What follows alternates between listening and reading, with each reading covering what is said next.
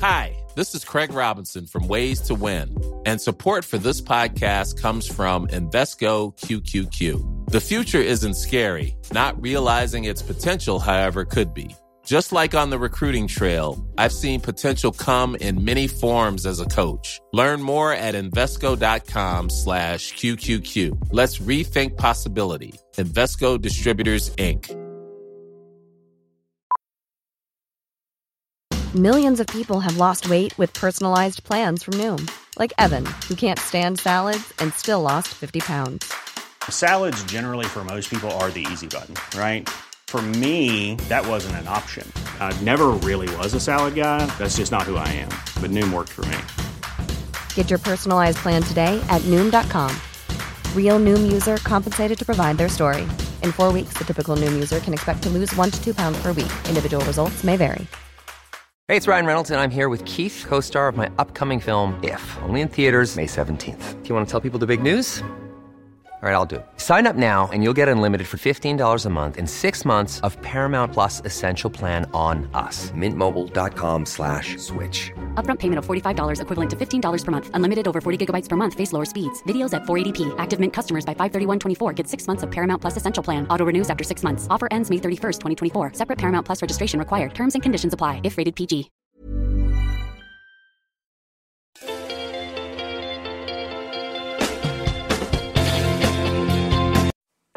Hola, bienvenidos a Camino al Éxito. Hoy hablaremos sobre Pero eh, aquí viene algo que es muy interesante, que es pobreza y que es riqueza. Entonces la riqueza es Claro, porque no hay que entenderlo literalmente. ¿no? Claro, es que la definición de la Real Academia Española nos habla de que la riqueza es acumulación de bienes y virtudes. Hay quien puede ser rico en bienes y pobre en virtudes. Hay quien puede ser muy rico en virtudes y pobre en bienes. Entonces, ¿y por qué no las dos? Yo le digo a la gente, ¿qué será más importante, los diamantes o el agua? La gente invariablemente dice el agua.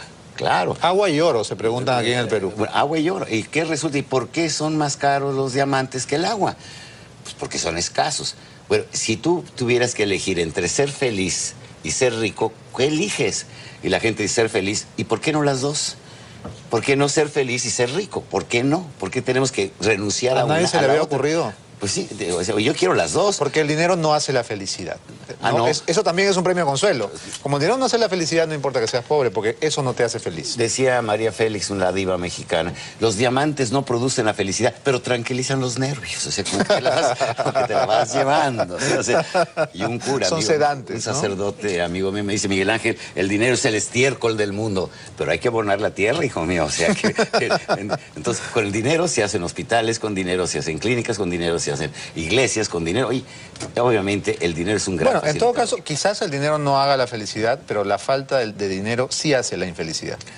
Claro, por supuesto. Imagínate, pobre, enfermo, o pobre, o rico, enfermo. O sea, definitivamente. claro, ¿verdad? claro, claro. Entonces, si las gentes que van a ir el sábado a esta charla, eh, y por cierto, si Hay que, hay, que, hay que adelantarles dónde es. Es a las 7 de la noche en el Parque de la Exposición. Y en Teleticket Se compran las entradas. Se, compran las, de Wong y Metro, ¿no? de Wall y Metro, sí, efectivamente. Yo sí. quería aprovechar su presencia, Miguel Ángel, para un tema que también es como una, como una característica nacional, que es la mezquindad, de la que ya he hablado al inicio con el ejemplo del sapo y la luciérnaga. Eh, en una empresa hay competencia interna, ¿no es verdad? Así es. sí. Y estoy hablando, por supuesto, de esta empresa. Yo hago un programa, otros hacen otros programas y los programas compiten por ser el mejor o el más importante del canal. En esa competencia, al final, cuando se vuelve demasiado encarnizada, quien pierde es el propio canal, es la propia empresa. Le pongo un ejemplo. Carlos Galdós es un brillante conductor de Late Night Show. Él tiene un programa a las 11 de la noche. Fue una cosa rarísima. Ayer me invitaron, después de dos años, que yo estaba vetado en ese programa. Y me invitaron. Entonces dije, qué, qué maravilla, qué raro. Me están invitando a mí al otro programa. Cuando yo trabajo en este canal. No, no debería ser tan raro. Pero era una- fue un acontecimiento y me trataron realmente como un rey. Tengo que agradecerle a Carlos por esa, por esa gentileza. Pero, ¿por qué no podemos entender que el éxito de Carlos, que sale a las 11 de la noche, es mi éxito también? Que mi éxito le ayuda a él, porque todos tenemos la misma camiseta y todos trabajamos para la misma empresa. eso es tan complicado de entender que yo tengo que tratar de que él no luzca tanto como yo, que no brille tanto, ¿no? ¿Cómo le explicamos a la gente esto que parece tan simple?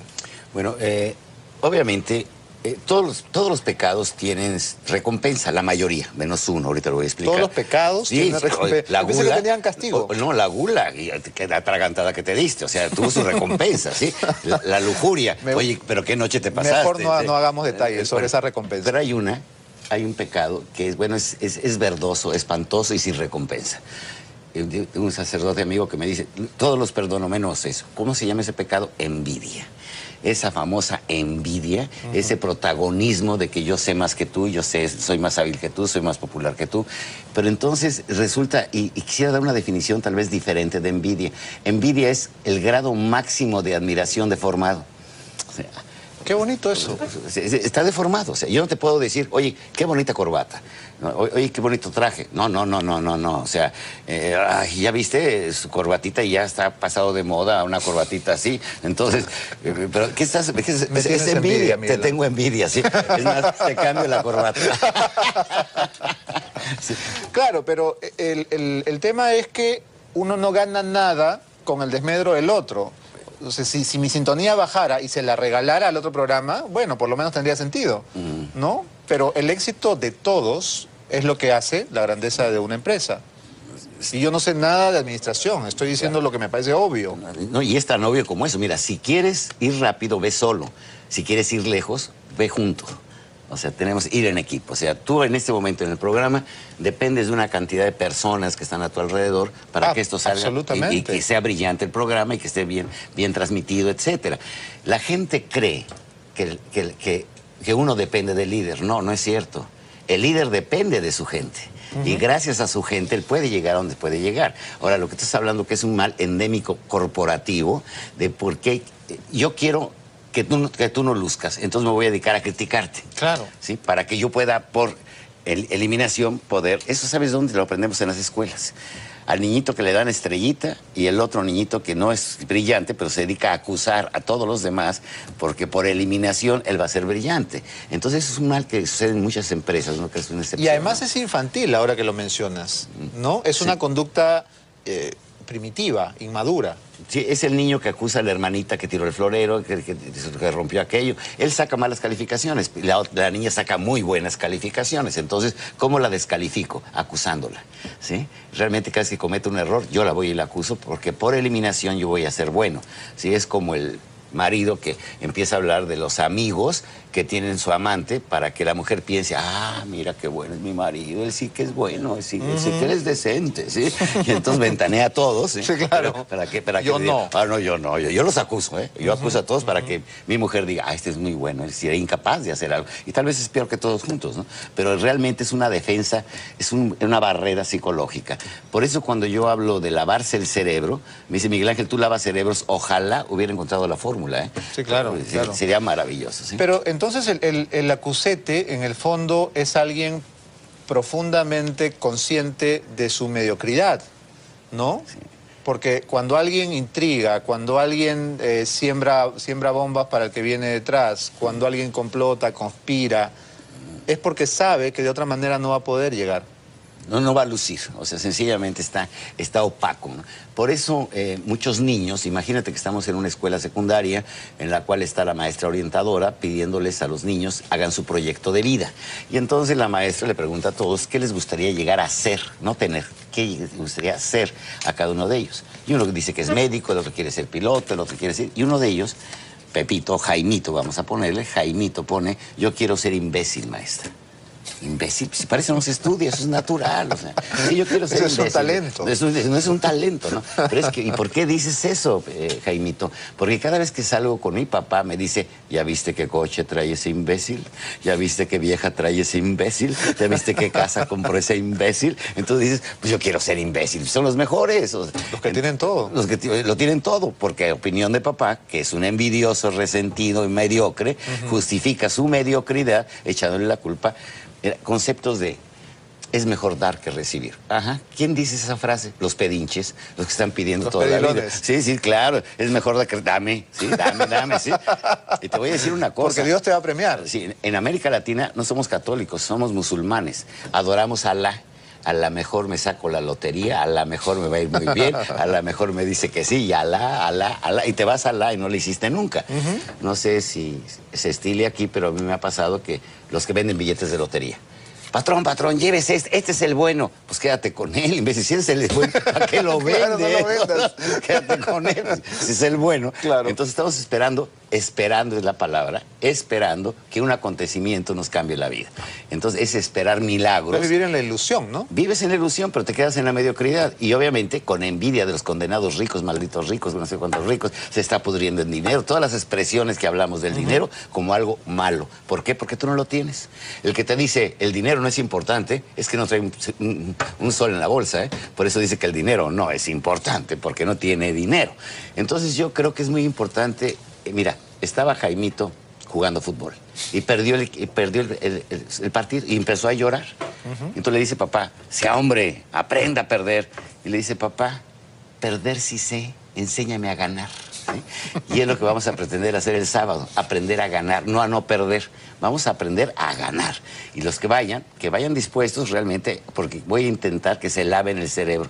Lo que pasa mismos. es que es- ya es un asunto casi religioso, es, es una cultura que uno eh, va absorbiendo a lo largo de su, de- su desarrollo. Yo recuerdo, hace no mucho tiempo, a la selección peruana de fútbol se le premió por empatar. A mí me pareció eso maravilloso, ¿no? Porque el entrenador o los directores o los dirigentes dijeron, bueno, si ganan, tienen este premio, ¿no? Económico. Pero si empatan, tienen este otro premio. Y yo decía, bueno, ¿de, de cuándo acá es digno de premio un empate? El no perder. El no perder, el concepto de no perder. Es premiar la mediocridad. Es premiar la mediocridad. A mí realmente me dio de satisfacción porque la, nuestra selección olímpica de fútbol, la mexicana, llegó con un objetivo, ganar la medalla de oro de las Olimpiadas. Pero fue desde el principio. O sea, tenemos que programarnos para ganar. Ya basta de estar sufrientes, de ser pobres, de ser pedinches, de estar esperando milagros. Tenemos que cambiar nuestra actitud.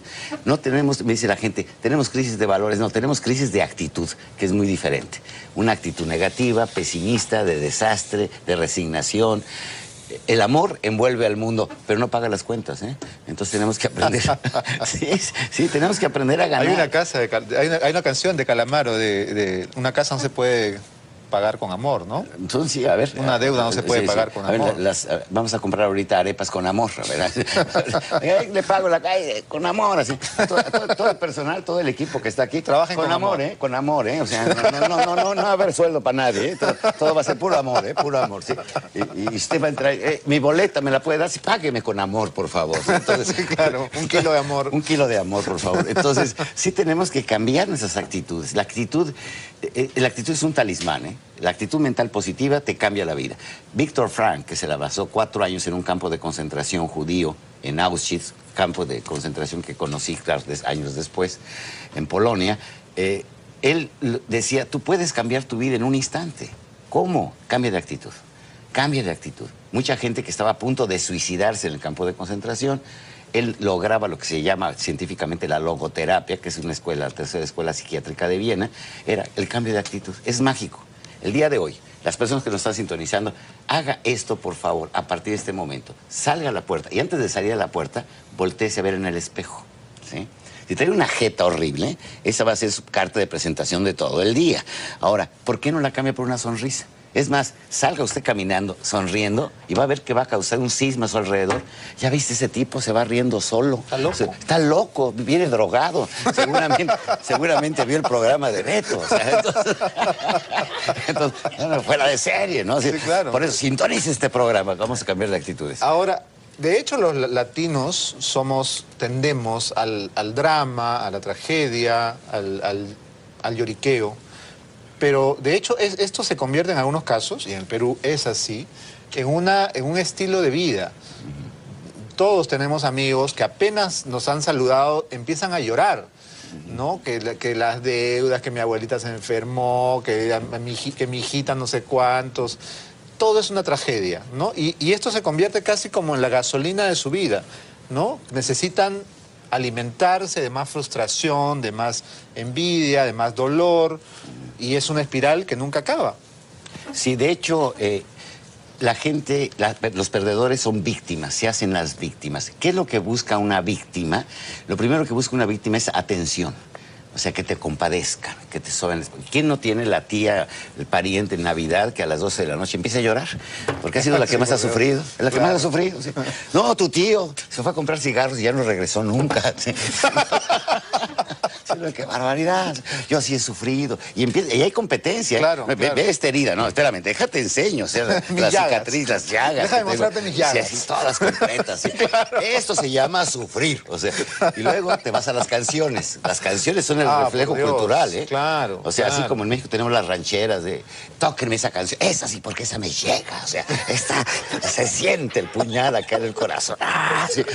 Entonces, los tangos, bueno, el tango, y, y yo no no conocí otro país. Bueno, y aquí el vals y el guayno y todas las No, ca- no, nuestras no. canciones más adoradas son las más lloronas. Sufridas, pero sufridas, sufridas, sufridas. Entonces, la víctima, las víctimas tienen varias características. Una de ellas es precisamente el que ganan las competencias de sufrimiento. Otra es que nunca asumen su las culpas. Es, ¿Qué significa esto? Imagínate una persona en su automóvil, en reversa, y choca contra un poste. ¿Cuál es su primera reacción? Voltear a ver si alguien lo vio. Y si alguien lo vio, se ríe. Porque sabe que el único imbécil es él. ¿Sí? Y luego se baja del auto, ve la cajuela y entre dientes dice, desgraciado poste, maldito poste. Seguro lo puso el gobierno. Ah, porque alguien tiene que tener la culpa siempre. O sea, Sí, claro. ¿quién tiene la culpa? En Claro. todos lados, el gobierno. ¿sí?